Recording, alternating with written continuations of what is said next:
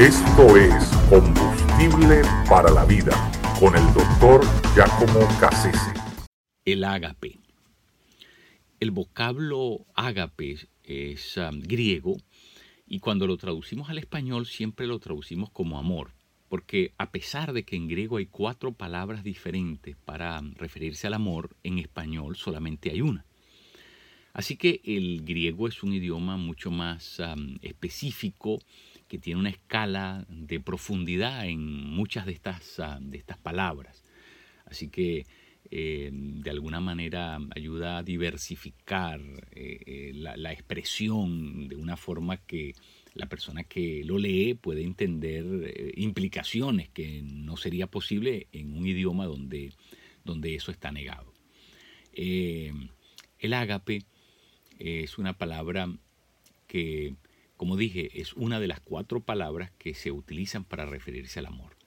En griego, por ejemplo, se utiliza la palabra eros para referirse específicamente al amor de parejas. Eh, ese es un amor, eh, digamos, el más pequeño, el que, el que se reserva para una, para una sola persona, el más mezquino, si pudiéramos decirlo, ¿verdad? Porque ese solamente puede ser usado con alguien más. Eh, eh, es un amor para dos.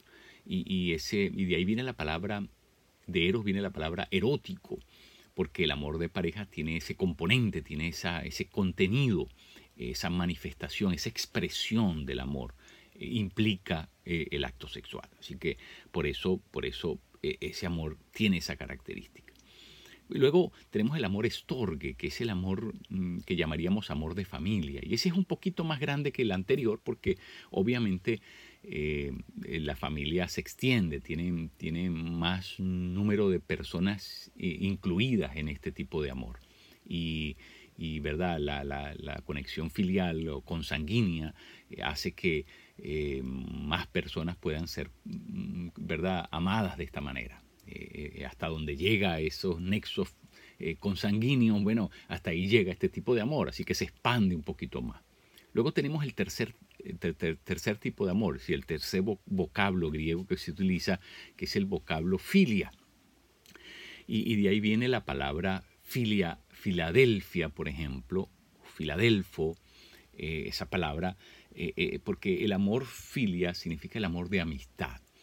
Pero este amor de amistad llega a ser tan profundo que expande, que traspasa los límites del amor anterior, del amor de familia, porque hay gente a la que uno termina ah, amándola tanto que aunque no sea necesariamente eh, filialmente algo de uno, es decir, aunque no sea el hermano, termina por quererlo como si fuera un hermano. Es decir, este amor todavía enchan, ensancha, eh, se amplía, se, se, se, se expande un poquito más.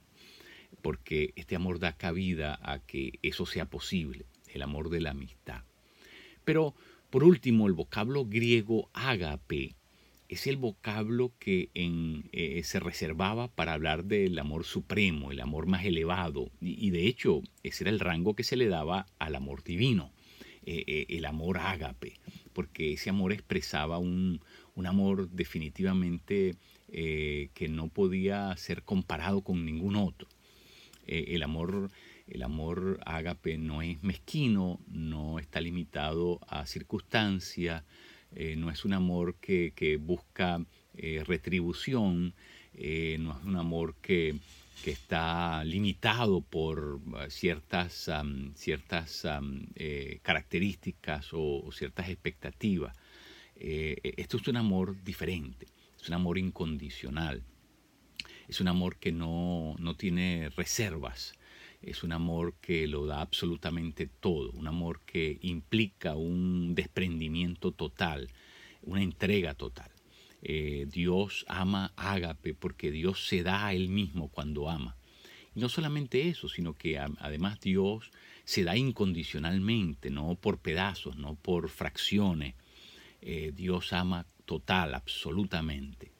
Eh, el amor ágape es un amor que, no espera nada en, retribución, no espera nada a cambio del acto que hace. Por lo tanto, es un acto completamente libre, es el único acto libre que hay cuando se ama ágape.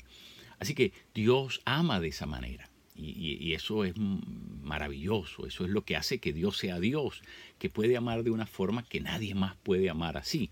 Porque todos los otros amores, y los antes mencionados, eros, estorgue, filia, esos amores son humanos, y por ser humanos son amores, como dije, que están limitados al tiempo, al espacio, a las circunstancias, están limitados a, una serie de, expectativas, están limitados, ¿verdad?, a, cosas que, se desgastan, que se erosionan, están, eh, están condicionados por un montón de factores que lo hacen extremadamente voluble. Pero el amor ágape no es así. El amor ágape es un amor constante, es un amor eterno precisamente porque es un amor absoluto y precisamente porque es un amor perfecto, es decir, no necesita ya ser modificado porque llegó a su lugar de perfección. Dios nos ama de esa manera. Dios no es un ser humano eh, que, que, nos um, promete algo hoy, que pasado el tiempo ese amor ya se desgasta y se desprende de su promesa. No, Dios nos ama ágape. Dios nos ama de tal manera que no puede desentenderse de nosotros. Nos ama no dándonos algo, sino dándose Él mismo. Nos ama respaldando su amor con su propia existencia. Lo cual quiere decir que el amor de Dios es trascendente. Es un amor que no se limita al tiempo y al espacio. Es un amor para el cual no necesitamos calificar. Dios nos ama no importa cuál sea nuestra condición. Eso, eso realmente nos estremece, nos conmueve, nos conmociona. Saber que Dios puede amarnos de esa manera, que nosotros somos el objeto del amor divino. Qué maravilloso es saber eso, qué liberador es saber eso. Realmente necesitaríamos pensar un poquito más en cómo Dios nos ama para que nos hiciéramos conscientes y para que buscáramos responder con, la, con el mismo deseo y con la misma intención a esa manera tan profunda, tan poderosa, como Dios busca, como Dios nos procura, como Dios insiste en entrar en relación con nosotros.